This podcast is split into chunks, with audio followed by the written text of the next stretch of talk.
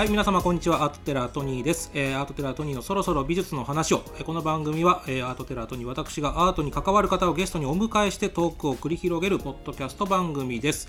本日は日動画廊の長谷川千恵子さんをお迎えしてトークをしていきたいと思います。お久しぶりです。今回ゲスト出演ということで、よろしくお願いします。この番組始まって以来の女性ゲストなんです。えー、本当に？はい、だからもう、もう千恵子さんに出ていただくって決まった瞬間から、はいもう千恵子さんが一発目と決めてたんで、なんとか男子で繋いできました。ここまでのゲスト出演を。それは光栄でございます。なんですなので、よろしくお願いいたします。よろしくこちらこそ。はい。もう、まあ、お会いして僕も何年か経ちますけども、まあ、改めて、こう、初めて知る方もたくさんいると思いますので、まず、日動画廊っていうのはどういう場所かというのを教えていただけたらと思います。まあ、うちの場所は、うんともかくすき家橋のはい。交差点。はい。今はあのソニーさんがお庭にしてますけれど、あ,、の隣なんです。だ立地条件としては非常にどなたでも分かりやすい。はいはいはい。それを昭和3年からずっとここでやっておりますので、何年目になるんですか？えーとあと7年で100年。100年なんですよ。すごいです昭和3年の、まあ、当然戦前ですもんね。当たり前です。はい、1928年ですから。からここにあるという。はい場所は変わってないってことですもんね、はい常に。はい。えっ、と、日動画廊の日動っていうのは何その当時にはいこのビルに、あの昭和6年にこのビルのとこに入ったんですけれども、その時にはい日本動産火災会場という会社が創立されて、はい。そしてビルを建てると。はいはい。1階には、はいそしたらあのここの銀座の地主の方はいが、1階を事務所にしたら銀座が発展しない。はいは何か商売人を入れてくれい。と。はいはいはそこで父に、画廊なら品がいいだろう い。という感じで、はいそれであのお話があったということなんです。それではい日本動産会場はいを縮めて日動画廊に、あ家主さんの名前で。をいただいそしたら戦後になりましたらはば、あの、そちらの会社もはい。縮めて日動火災になられて、先だったんですねこっちがあの日動火災東京会場はい。とかそういうふうにあの合併されて名前が変わってきておりますけれはど、もともとはその家主さんだった会社のはい。お名前を頂戴してるんです。テナントビルの名前みたいなところだったんです。はい。でも今、さらっと出ましたけど、その創業1928年、はい。日本で一番歴史の長い洋画賞。はい。洋画を扱う場所としてはもうそうです。はい。だ日本画でありとか、は美術骨董は江戸時代からでもありましたけれども、洋画というのはやはり明治になってはい。開国をして、はい。で、日本のが洋画家になりたい方たちがフランスへ勉強に行って。それで日本にはい。もたらしてきたので、あの、マーケットとしては、はうちは昭和の3年から始めてましたけれども、やっぱり第二次世界大戦前後から、やっぱりマーケットみたいなものが形作られていったと思います。じゃあやっぱりその、始まってい最初の方はやっぱりそんなに順風満帆にはいかなかった。そうなの、あ。の、三人、あの、三軒か、そこらがあ、よ四軒か、本当に少ない、あれで、あの、いわゆるマーケットそのものが確立してなかったところに、たまたま主人のは、あの、父の友達のはい。弟さんが洋画家ではい。芸大を出てらして、はい。それで父にその方から、これから洋画賞の時代が来るって言われその人が言ったんですてか、はい。それで、はい。父は始めたそうなんです。でそしてその昭和6年にここが建物が建つから入らないかというそんな流れで父はだから非常にあの川の流れに沿ってきたみたいにあのそう言われたから始めたとか ここがってことはだから、場所があ、るからと言われて。大体骨董屋さんとかってこう代々受け継いでるじゃないですか。はいはいだからその、じゃあ、日東ガルさんの前はなんか、骨董屋さんだったとかではないんです。全然そうだ牧師だったんです。全然違いますね。はいはもともとは江戸時代ははい笠間藩に今笠間にはい私ども日動美術館を持ってますけれども、それはもともとが先祖の場所で、はい。そこであのずっとあの、ええっと、はい。笠間藩のはい御殿医をやってたんです。お医者さんってことですか？はい。そしてところが明治になっ主人のおじいさんにあたる人が、はいあの、東京に、あみっていうか水戸に出てきたらしいんですけども、はいそこで医学を勉強しようと思ったら、はい宣教師に、みあ目覚めちゃった。め身 が来てて、はなんか講話があって、それを聞いてるうちに、は宣教師こそ今こそっていう感じで、まず医者は継がなかったんですよ、その時点で。はい。だからなんか、そういう時に、はい。あの、その、宣教師のお話を聞いて、すっかり宣教師になりたくなってしまって、牧師の家になっちゃったの。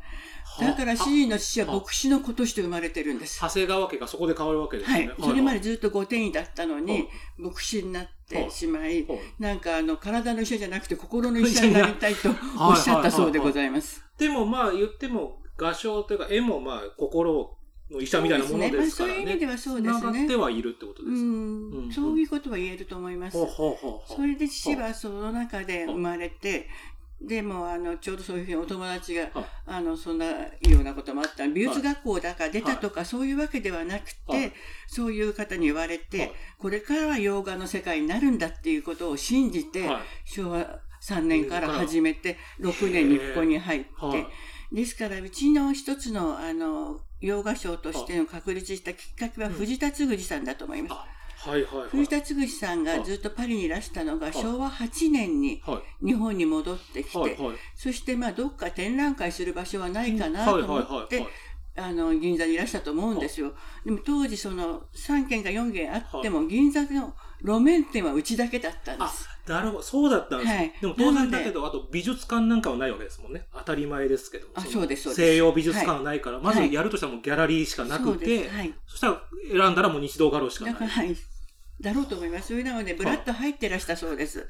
その時はもうやっぱ日動、あの、長谷川、えー、長谷川さんじゃないですか、藤田さんは、あの、もう、フランスではもう地位はあった。はい。もうだもうエコードパリの、はあの一員としてはい、頭角はもう出てたと思います。要するにもうじゃあ一流画家がもう鳴り物入りで日です本にからなんか戻ってきて。新聞に出たんだそうです。あ、藤田さん自身の写真が。なので、主人の父ははい、あ、藤田先生が入ってらしたと思って、お声かけたんですって。最初はフラッと入ってきたんですね。ブラッと入ってらしたから、でも写真、あの、新聞で写真で拝見してたので、本物だ、みたいな。で、はい。で、あの、すぐ声をかけたそうです。先生、ここで展覧会してくれませんかって。すごいですね。一発目に言った。はい。はい。はそしたらもう、あ結局あちらも探してらしたと思うので、じゃあやりましょうっていうことになって。い。ウ、ィンウィンの関係で。それ昭和9年から、あの、戦争が始まるまでずっとやって、で戦後すぐにまた、はい。あの、藤田さんはパリへ、はい。あの、アメリカ経由ですけど、はい。パリへお帰りになっちゃったのではい、その後はやれなかったんですけれども、で戦争までの間、何回かやらせていただいてた。はい。もう、藤田さん当然あの、パリでは個展とかやってた。やってました。じゃあそのやっぱりそのフランスイですズム的からフランスのはい画商のやり方を主人の父に教えたという話が残っております。こういう感じでやってパリんだではこういう。ふうに、それからこういうふうに展示するとはいはか、それからパリでは、あの、展覧会のはい前の日にはい特別招待をして、パはいはいはいーティーをするんだとか、それのあの、今、今でこまあそ、当たり前ですよ。当たり前。あれは藤田嗣治さんはい。が日本に持ち込んだわけで、日動画廊に持ち込んだわけでです。一発目のパーティーはここでやったってことそうです。美術だ日ろうと思います。本美術界ではいだと思言ったら。います。はそれでだから結構馬車で、はあの、結構偉い方が馬車でいらしたとか、そういう時代な そんな話を、が残ってるぐらいへでー、そしてちょうど藤田嗣治さんのね、えっ、と、お名簿さんに当たる方かなんかで、だいぶ昔ですけど、私もうお年寄りではいお目にかかった時はいに、藤田先生に言われて、今日はパーティーだかはらい、振袖着てらっしゃいって言われたんですって。い。そんな時代があったんですかそれで、私はおしゃれして行ったのよっていうお話を、ここに。ここに。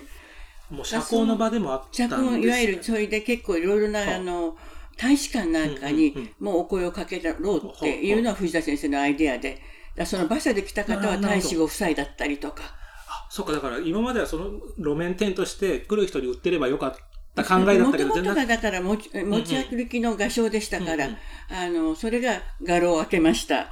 開けましたけど、まだ絵を飾るにちょっと飾ったぐらい、それを結局藤田嗣治さんの展覧会をすることによって、随分、あの、いろいろ教えていただいて、展示の仕方とか、そのオープニングのやり方とか、また画商と画家の、あの、取り分の決め方とか、はいはいはいいろいろなことを教わったみたいでした。すごい運が良かったというか偶然ですよね。はいえちなみにあの一番最初になった方がいいよって先見の明があった画家の方っていうのは誰だか分かなんかあの、水戸高校の時の友達の弟だって言ってる、今年しか伺ってません。じゃあその人は結局売れなかったなかったんじゃないかと思うんですよ。よかったですね。もしもすごく有名な方ならずっと話が残ってると思うので、でねだからもしただきっかけはその方だったんです。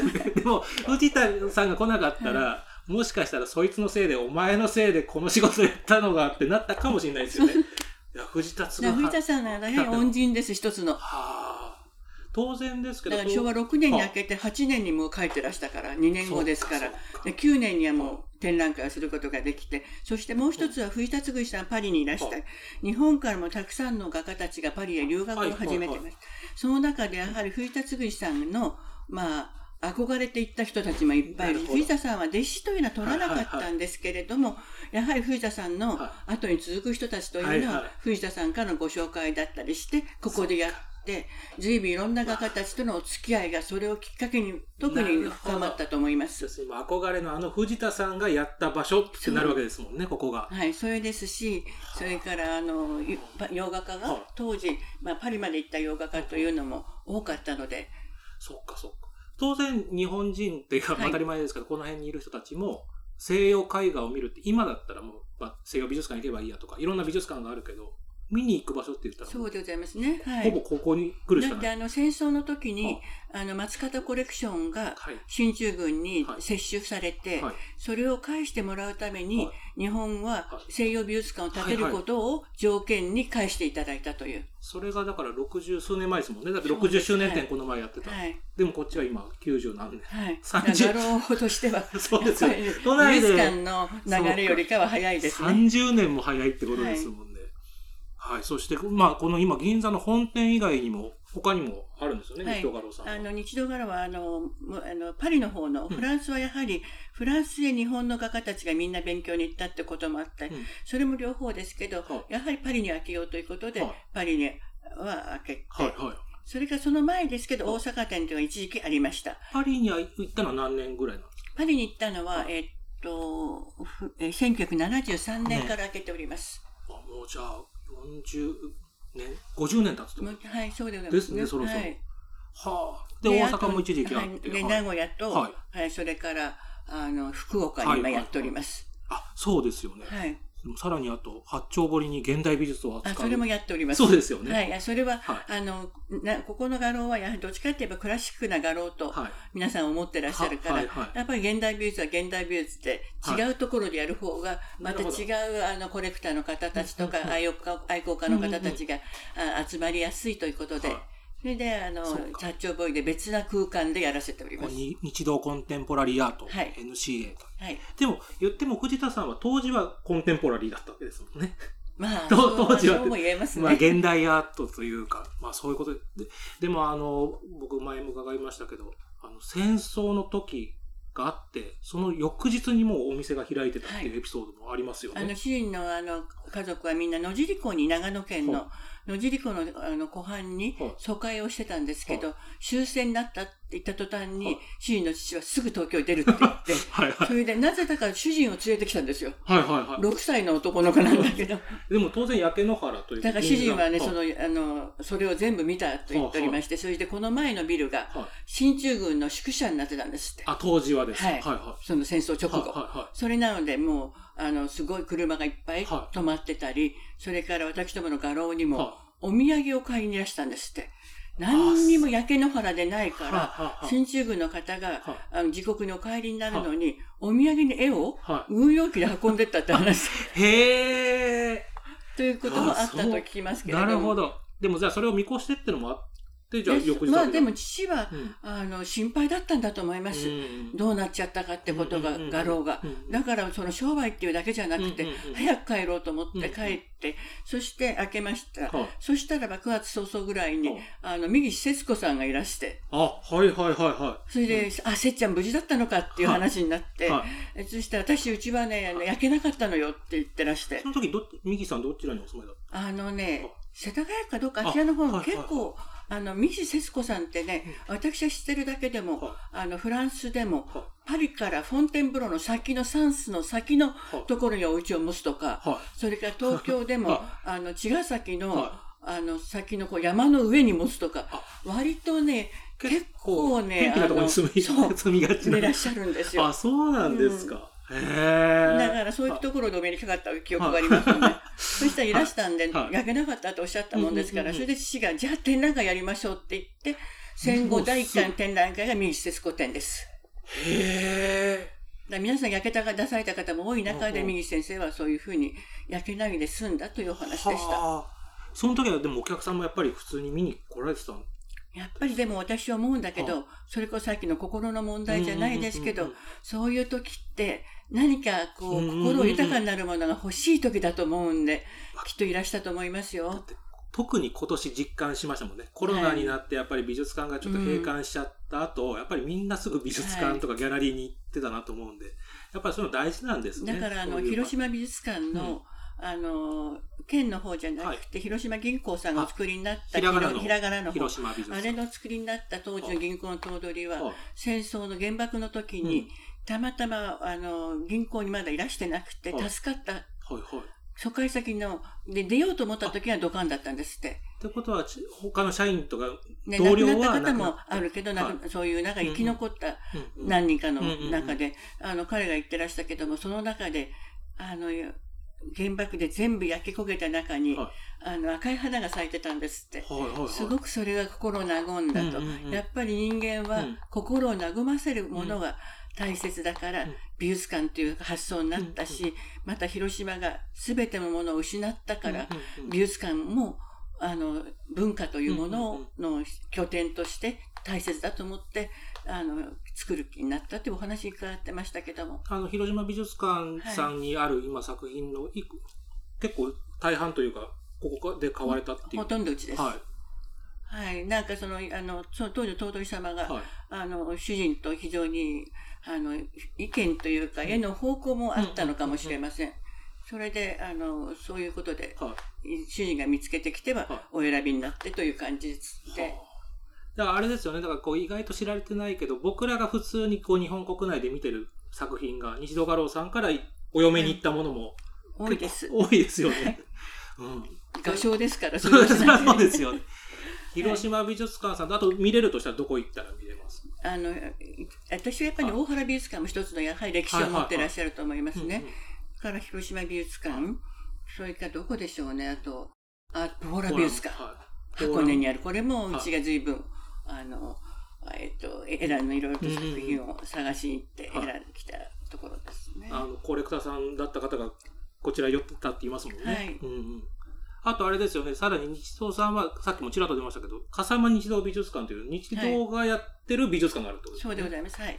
なかなかギャラリーが美術館やるってあんまりない気がするんですけど。そうです。ね。はあ、ただ、周囲の父は、はあ、あの、一番初めのきっかけは、うん、あの、やっぱり主人のちょうど年、父が年取ってきた頃に、はい、市長さんが、はい、なんとなくいろいろと市に、はい、あの、一緒に文化の、あれを笠間でやろうよという持ちかけをなさって、芸術村を作ろうとか、そういうプロジェクトもあったんですね。その一環として美術館もここにあった方がいいねっていうことで作ったんですけど、それは2階建ての小さな美術館でしたの。当時はですか？当時、はい。で、市のあの、その芸術村の構想も、後で市長が変わられたりとか、そういうことで、全部、なんか第三セクターがちょっと形消えになって、それで、あの、うちの父が結局それを継ぐ形になって、で、今もです。ね、そこに、北大路魯山人の北鎌倉にあった建物を移築して、クラブハウスとして移築したんです。あ、そうなんいわゆる春風万里あの、そういう芸術家たちの集まる場所で、だから、当時はね、随分そこで夕食会やったりとか、みんなの集まりやったり、講演会をやってもらったりとか、い。ろいろ使いましたけども、今は、あの、この建物をあんまりその普段に使わないで、みんな一般の方がお見せして、いるのは、一つには北大路魯山人の他の館は全部北川村焼けちゃったんですね。そうなんもう唯一残ってるので、だからなるべく火も出さないように、そんなところで食事会などはしないようにして。昔はしてたけど。はい。でも大事にしておりますけれども。まあ、あれですもんね、あの、最近その庭園も整備されたというふうに伺います。ついこ、この間出来上がりまして、今まではこう周遊して歩くのに、そんなにあの、簡単にちょっとちょちょって行って、こう帰ってくれば戻ってしまったの。を、全体を見れるような感じに、またあの、お年寄りでも歩きいいようにとか、そういう配慮をして、だから随分なんか同じ敷地なのに広くなりました。本当ちなみにシーズン、まあどのシーズン行ってもいいと思いますけど、はい、春と秋。春と秋。ぜひ春と秋。あのですね、なぜかって、あの、笠間という土地柄が京都に似てるんですの。あ、そうなんですか。あの周りが山に囲まれた盆地なんですね。うんうんうん。そういうなもんですか。ら夏はすごく暑くなりますし、はい。冬はとても寒いんです。だから京都と似ておりましてその代わりはい。桜が綺麗。秋の紅葉が今すっごく綺麗でした。だからやっぱこう四季がちゃんと楽しめるねそうです。あのやっっぱりあの夏と暑さと冬の寒さのうん。これがあるとやはり紅葉も綺麗なようですね。そっかそっかだから親鸞和尚がは20年間笠間にいたんです。あそうなんですか？それあのなんかはい。東あのはい。関東を、はい。あの布教して歩くのにはい。笠間に寄ったらすごく気に入っちゃって、はい。そこに20年間、はあの通ってもう住んでたってこと住んでらしてそこから東関東の布教をしてらしたそうです。あそうなんですね、だから多分あのそれはおそらくその気候が京都に似てた、あそうか自分のはい。はそういうところもあったんじゃないかと思います。それから案外知られてないんですけど赤穂浪士いはいはいはい。赤穂行く前は笠間藩だったんです。あそうなんですでか笠間から赤穂にはい。転布した時に少し石高をはい。削られてらっしゃるらしいんで。その頃から幕府兵のちょっとしたあれは終わりになったんではないか。だ全員を連れて行かれなくてなんあのその家来のはい。一部は笠間に残したという話が残ってます。はいでもだからそうですよね。だって江戸に近かったのがじゃあだいぶ左遷じゃないけどそうです。兵庫まで行っちゃっただから非常にその頃からはい。火種に対しての多少の思いは、ね、あったと思いますけれども。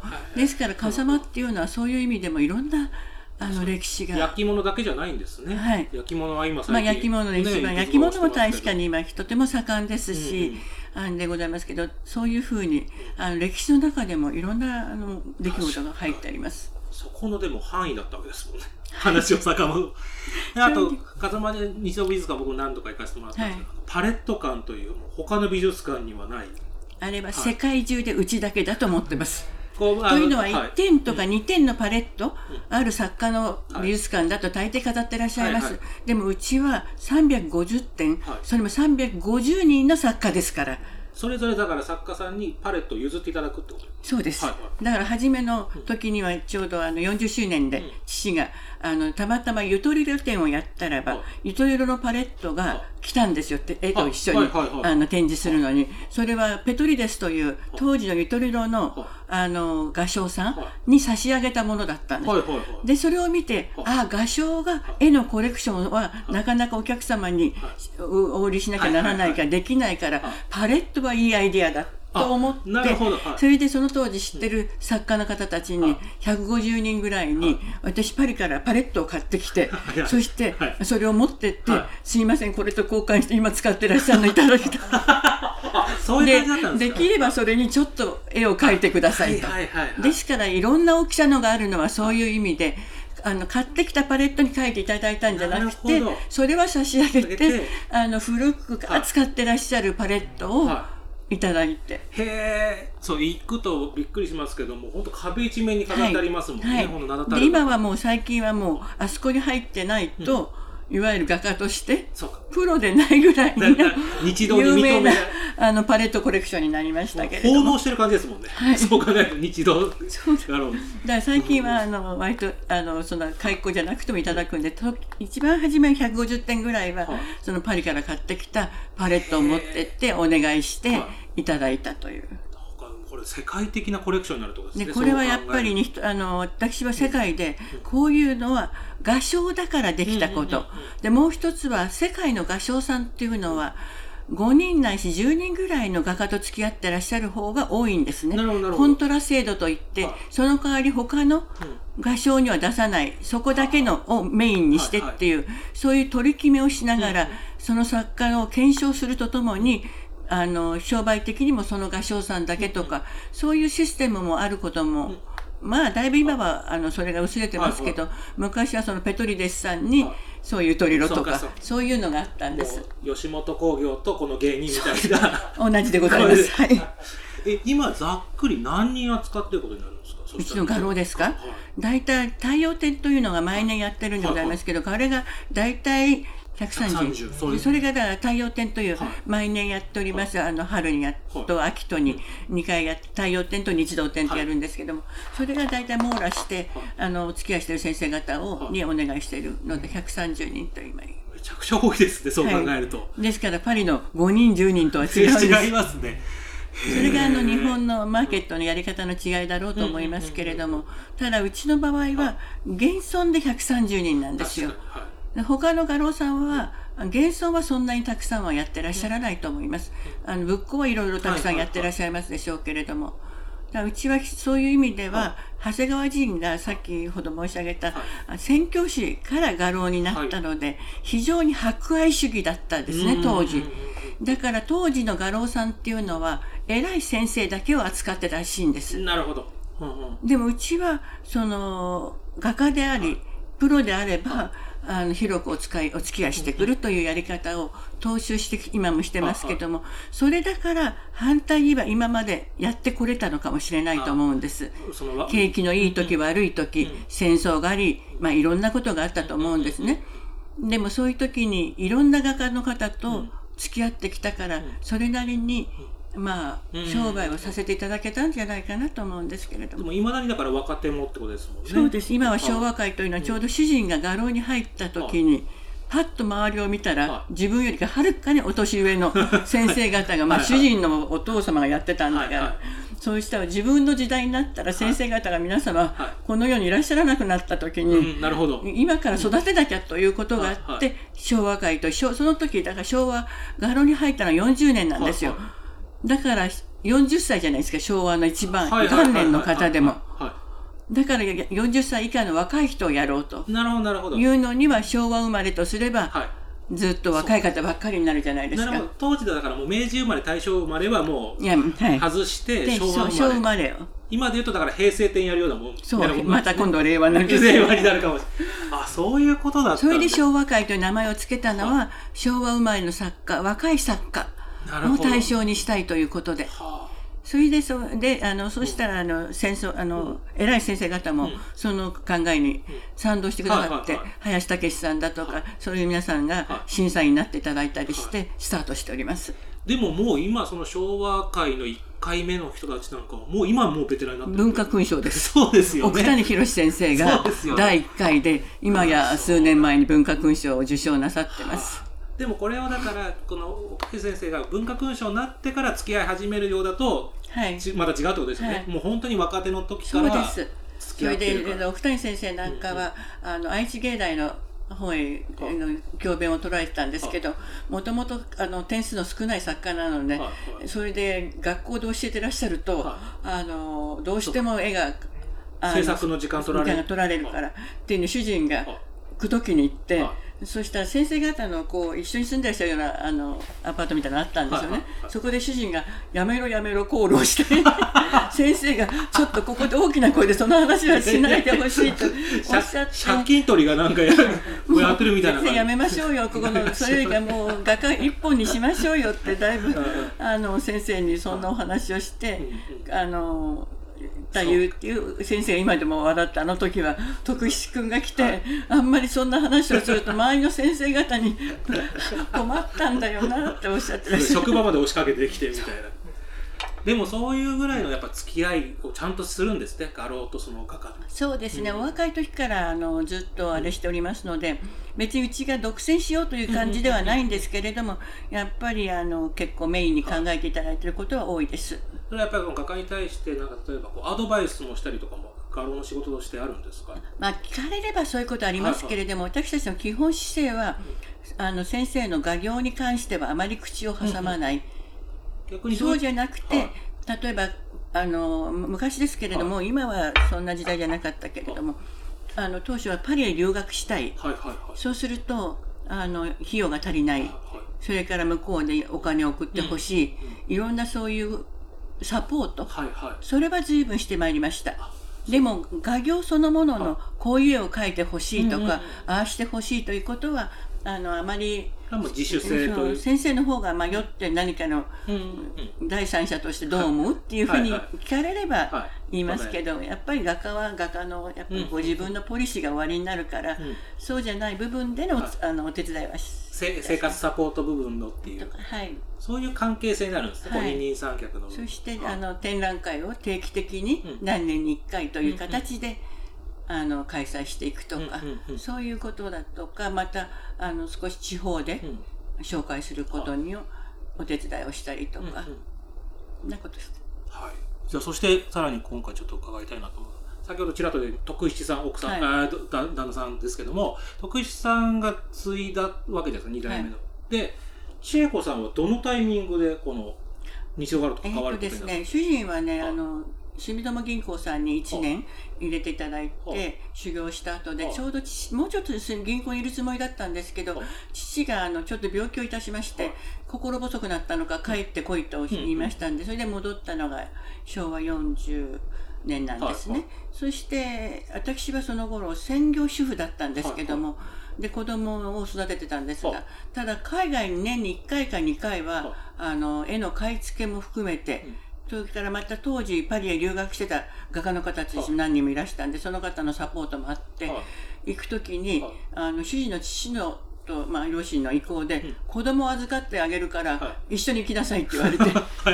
だから画廊には出てなかったんですけど、は海外が先だったんです。なるほど。それは別にギャラリストさんとして行ってるわけじゃなくてってことだったんですね。その時は。画廊で働働いてるわけじゃないのに、うん。海外の方は先にですから、あのいろんな画家の方に、あのお目にかかったり、はいそれから画家のそのサポートをしたり、はいまた美術館も行ったり、そういうことができたのは、行かせてもらったんで、ですから子供たちが、あ。ので私が画廊に出るようになったのは3番目が生まれた時からです。あそうなんです、はい。でももともとで昭和46年。ほうほうから6年から7年のお正月ぐらいから出てたのかな。でもそれまでもともと美術のなんか仕事とか美術にか携わってはいたんですか？全何？くじゃあもうこの業界に入る時ってのはもう全く素人というか、はい。で入ったって私里の父がね、はい。あの実業家だったんですけど、はい。大変戦前からあの日本画を好きでね、はいはい。日本画の先生についてアマチュアとして、はい。まあ、あの日曜日ゴルフの誘いがなければ、は家ではい。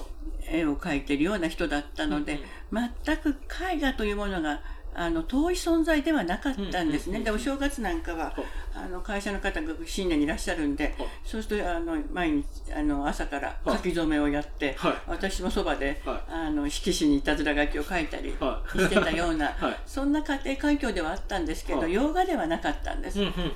で主人と結婚して、はい。あの私はもともとねあのし私の里の母を見てると、はい実業家の家というのは、はあの母子家庭になるんですよ、あそうなんですか、うん。はい。今はだいぶうん。世の中変わりましたけど、うん。大抵宴会は毎晩あり、ね、日曜日は接待ゴルフ、そうすると夏休みははい。私と母と弟なんかは葉山の別荘に追いやられて父だけ東京に残ってる。ああなるほど、まあまるで母子家庭だなと思ったんですねだから私ねそういう会社員うのん。妻になるのはやめとこうとそういう気候の中に入る。だから八百屋さんでもいいからはいはい。夫婦で働けるとこがいいと思ってたんですあそれは最初から思ってたんです。はい。ね、はいはい。だから絶対にあの、えーとまあ、あの姉なんかはあの、はい。親の言う通りに、はい。そういう同じ会社の人と結婚してますけど、はい。私はしないわと思っておりましてね。えそれではい。結局そう思ってたところにちょうど主人と知り合い、はい。まあ、主人にプロポーズされたから、その当時はね今の画廊の半分の画廊だったんです。サ私が、はい。あ付き合ってた時は、はいはい。そして大阪も名古屋もなかったんです、はいはいはい。だからこのくらいのは小さい画廊なら、あちょうど私の思ってた 八百屋みたいな感じだったんですよイメージ。ちょうどいい。か。だから 願い通りだわと思っておりましたらうんちょうど私がねはい。結婚してはい。ぜあのその辺から7丁目に本店が作って大きいの作りましたしはいねそれでもう支店兼展開も始まっちゃってだんだん大きくなっちゃって。話が全然違った というわけであのそんな感じで、へーはい。だから私としてはそのどちらにしてもこういうあのお客様と会いたいで会える、うんうんうんそして夫婦で働ける、はい。それはちょうど主人は両親で働いてましたから、はいはい。それは踏襲するのは非常に流れとして不自然じゃなかったし、はで女性が働くということがはまだ少ない時代でしたからね。そっか今と違って。今と今はもうほとんどそんなうんうん。男女ということがないですけども、うんうんそうすると夫婦で働くってことが一番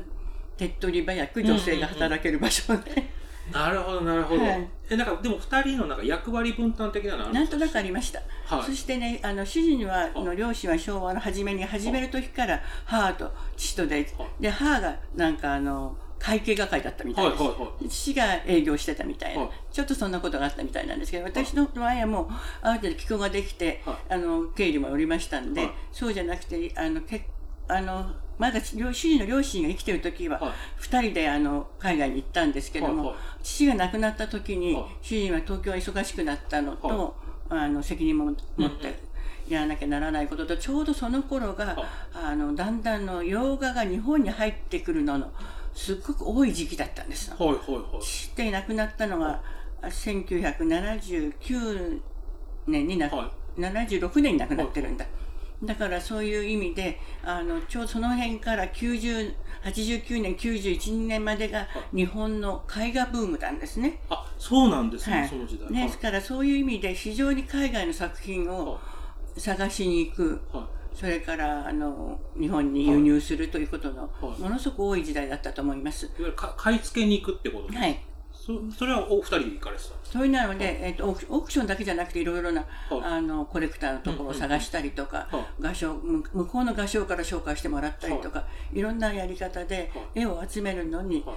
あの私の方がそれからいろんな展覧会が結構あのピカソ展をはちょうどその76年7年ぐらいにはい。東京都の美術館でやったんですね、はい。私どもの画廊の50周年ということではやって、はいそして世界そしてクロード・ピカソと相談したら、自分のとこはあのお父さんが亡くなってすぐだから、はいまだ遺産相続は終わらないんで はいはい。あのいろんなあの美術館から借りなさいって言われてはい。紹介してもらって、はいで世界中の美術館から借りて東京都の美術館で、はい。まあ、うちの50周年ということでやったんです。それは西戸から主催になった主催に入って共催で入って、へえいや今でこそなんかなんとか新聞社とかがやってるけどそんな感じえっとで,、東京都の美術館とでやってたってことです、それ何点ぐらい集めたんですか？やっぱりちょっと後でガシカタログを見ないと、うんうんうんえっと多分でもいろんな美術館から集めて。それで、そんなことがありまして、はい。そしてから結構それでいろいろなあの美術館とのはコンタクトができたんですよね。その関係で研こと？はい。究それで次は今度新聞社から頼まれて、はなんとか展をしてできないかとか次やるはあと次々次とやって、は結構いろんな展覧会をは日動画廊じゃなくて、はい。その美術出版社絡み、あはい。えっと新聞社絡みで、はあのやるようになって、そっちもやってたんですよね、はい、それでいろんな展覧会マチスもやれば、はシャガールもやれば、はそれから印象派展、はい。それから当時ソビエトに借りに行ったんですよソビエト時代に、そのピカソで。はい。それでそれはピカソに言われてクロードさんに言われて、はいソビエトは父の初期のいいものを持ってる、はいはいはいだから借りに行った方がいいっていうので,、はい。で当時ソビエトっていうと鉄のカーテンの時代なんです。レレーニンの鉄のカーテンじゃあレーニンのはいはい。ちょっと後ですけれどね、はいだから鉄のカーテン情報がないんですよ、はいはいはい。向こうは情報を出さないので、はいはい。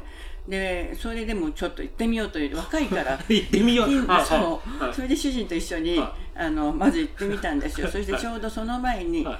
あのテレビ朝日さんはい。が黒柳徹子さんと、はい向こうなんかの取材をなさって、はいその時使った通訳さんですごくいいのがいるって教えていただいて、その女性の方をはい紹介してもらって、はい。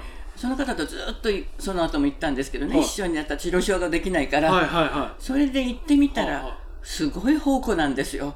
はい。印象派からピカソからママティスだって三十数点あるし、ピカソもすごい量持ってるし、それから印象派、はレンブラント、はもうすごくこれ全部東京のどっかの展覧会でやろうと思いました。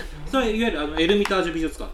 エルミタージュとプーシキンと両方プ行ったんですけど。はいはい。というのはトレチャコフとかロシア美術館はロシアの作家なんですよ。なるなるほど。基本的にシャガールなんかははい。ロシア美術館とかトレチャコフなんですけど、あの他のヨーロッパの作家は、あのプーシキンとエルミタージュ、そしてエルミタージュで、はい。だからずっとあの特にところがプーシキンは女性のアントワノワさんってつい。最近まではい結構長いこと鑑賞してらしたはい。女性だったんですけど、あの割とフランスには貸すのに日本にはっていうところがあって、ちょっと渋かったんですよ、はいはいはい。ところがエルミタージュ美術館の方は両方じゃなくて、はエルミタージュだけでやってくれるならいくらでも貸すって言われて。へそのプーシキンが入るならプーシキンが貸すのと同じ材料しか貸せないと。え なるほど。そういうのあるんですね、なんか向でエルミタージュといってエルミタージュという名前を大々的に出してくれるならはいはいはいはもっとやるよとおっしゃってはそしてあのエルミタージュ美術館じゃあもうエルミタージュ一本でいきますということにしてピカソの後はずっとエルミタージュだけになって。あじゃあ日本で開催されたあのエルミタージュ美術館展も西戸ガロース随分やりました。てかもう千恵子さんが借りに行ったって近年のははあ。のいろんな方がやってらっしゃると思いますけはどは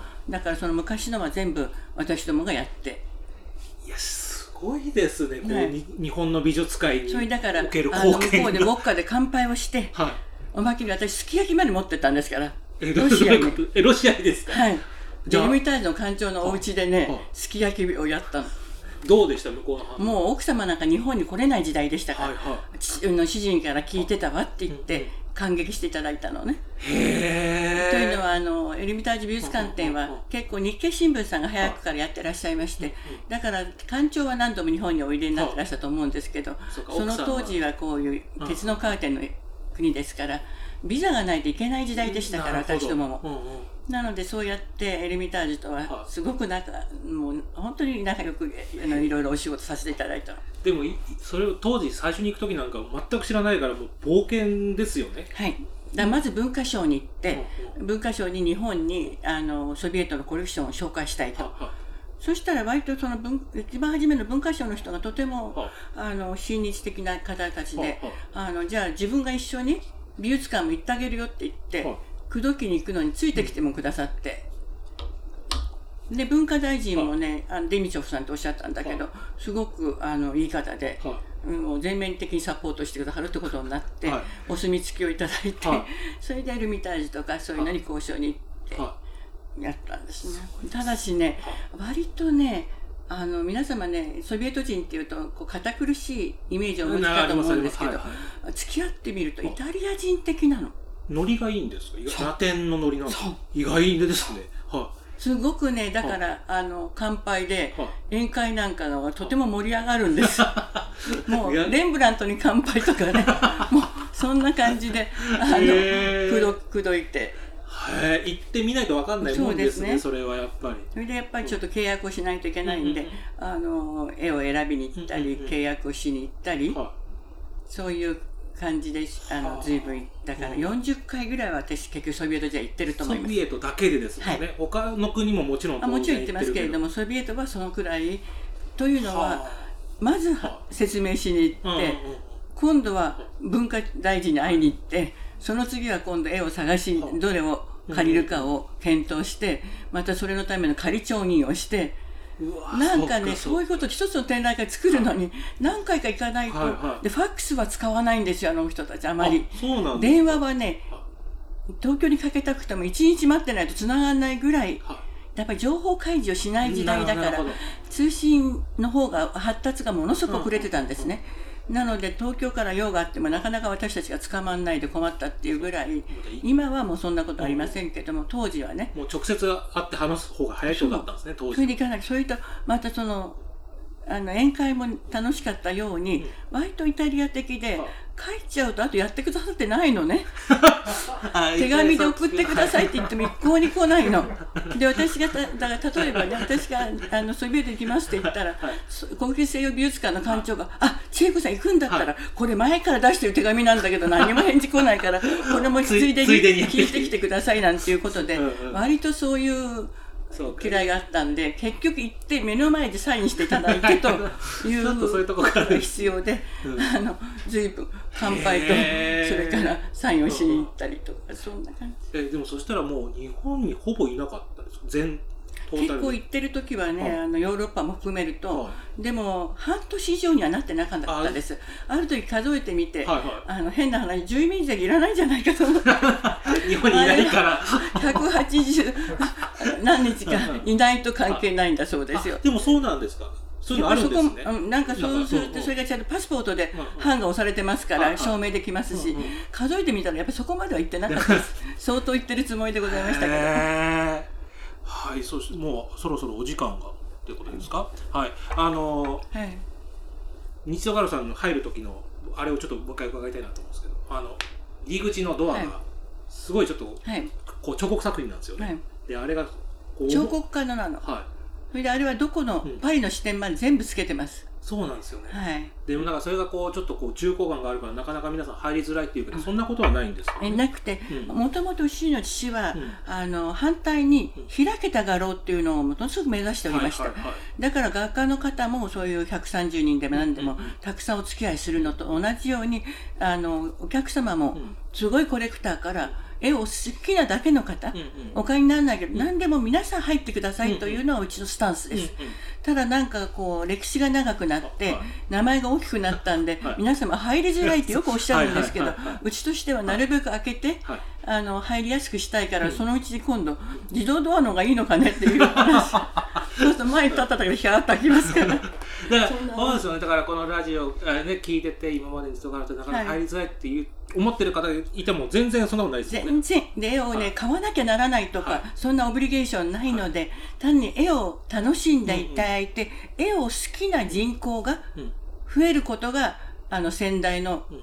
気持ちでした、うんうんうんだからそのためには絵というものに触れていただく、で好きな絵を見つけていただく、そういうことで例えばうち普段常設に出したらいろんな絵がかかってますから、そういうのをご覧になってあこの作家面白いなと思ったらまたその作家のことをお調べになったり、その作家がどこかで展覧会してれば今いくらでもネットで調べられますから、そうやって楽しみ方を見つけられたらいいと思うんでやっぱり絵画を好きな方が増えてこそ文化国家だと思うんですよ。うんうんうんそのだから売買だけの商品としての絵だけの意味ではなくて、あの文化として皆さんがそういう油絵に洋画に日本は日本画の伝統は江戸時代でもございましたけども洋画の伝統はあのそれこそうちがあの洋画賞としてあの非常に初めの方だったぐらい短いうんうん。あ歴史ですからその中で洋画の方が堅牢ですから、ん。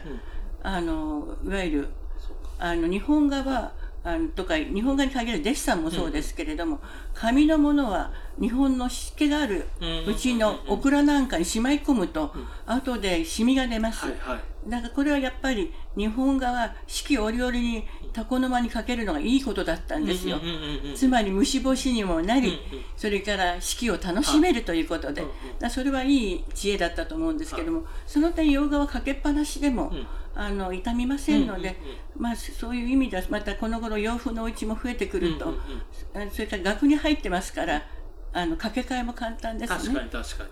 まあ、そういうこともありますから、まあ、そういう洋画を楽しむ方がふ増えていただければ嬉しいと思うし、あの面白いもんで一回ね一点かけると、それを取り外しちゃうと、はい。そこがなんかとってもね物足りなくなります。なるほど初めからなければ感じないんだと思いますけど一回かけるとなんとなく絵のない空間っていうのはね、寂しいお部屋になります、例えばこの部屋から全部この家なくなっちゃったら、そうか。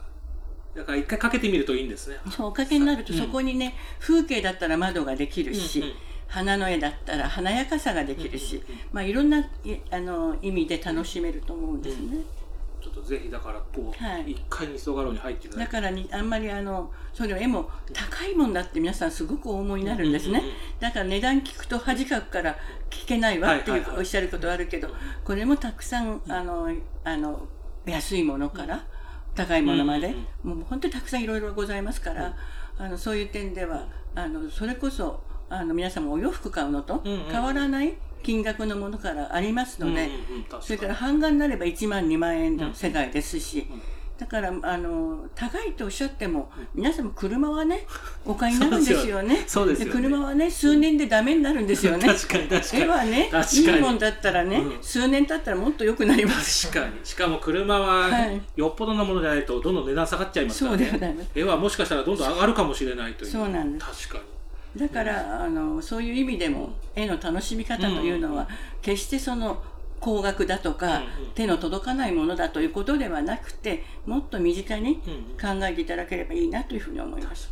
で私どもがね今度12月の何日からでしたっけ、はい。ミミニ四展12月はい。12月9日。はいからあのミニ四店というのを恒例で毎年やっております、はいはい、もう50年続けてるんですけど、これは小さなサイズの絵ばっかり、はい、ミニオンってのはどういう意味ミニオンって小さいってフランス語です。小さいって意味なんです、はい、はいはいはい。それでミニオンってことにしたんです、ちょっとちょっと洒落てね、フランス語にして、でちっちゃい絵ばっかりをね、もうのすごい数何百と描けるんです、そうすると高い作家でも小さければ、確かに。安いです、うんうんうん、それから本当にあの安いものからいろいろあるし小さい絵だったらどこでも飾れます、うんうん、まずそのミニオンで絵を飾ることを一つ、確かに。これ12月9日から何日までって？21日。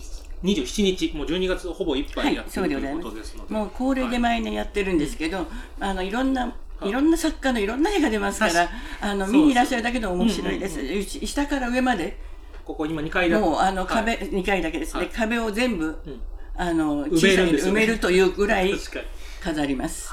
だからもうフラット見に来るもよしあと千恵子さんよくおっしゃってるけどあれですよね銀座の待ち合わせ場所としても使ってほしいっておっしゃってるんで。ここでお見合いをなさった方もあるらしいです。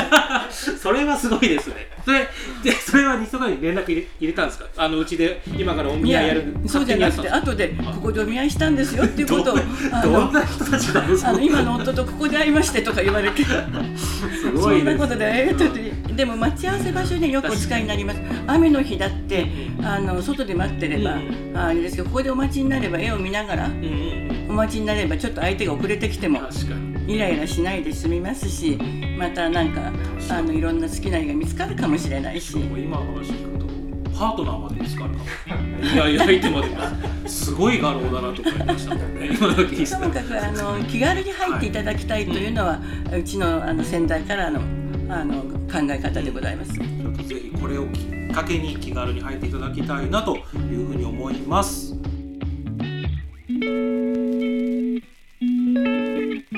はい、ということで、えー、今回は以上ということでして、えー、次回も長谷川千恵子さんをゲストに、えー、さらにアートの話を続けていきたいと思います。